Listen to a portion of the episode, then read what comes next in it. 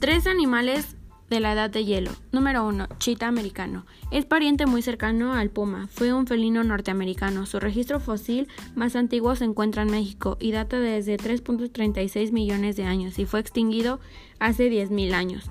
Aún hay mucha confusión ya que su estructura ósea es muy parecida a la del chita, pero aún se discute si pudo ser pariente más cercano del guepardo.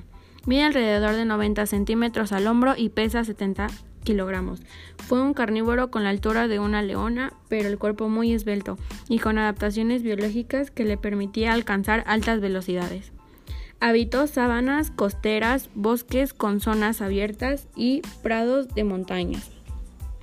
Caballo mexicano. Era una de las cuatro o cinco especies de équidos que habitaban México cuando el ser humano llegó al territorio.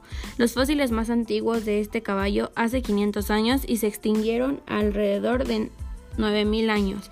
El caballo regresó a la América a principios del siglo XVI, traído por europeos. Fue un caballo que habitó al altiplano de México durante el Pleistoceno tardío con más de 400 kilogramos y una altura del hombro de 1.5 metros y se alimentaba de pasto fresco.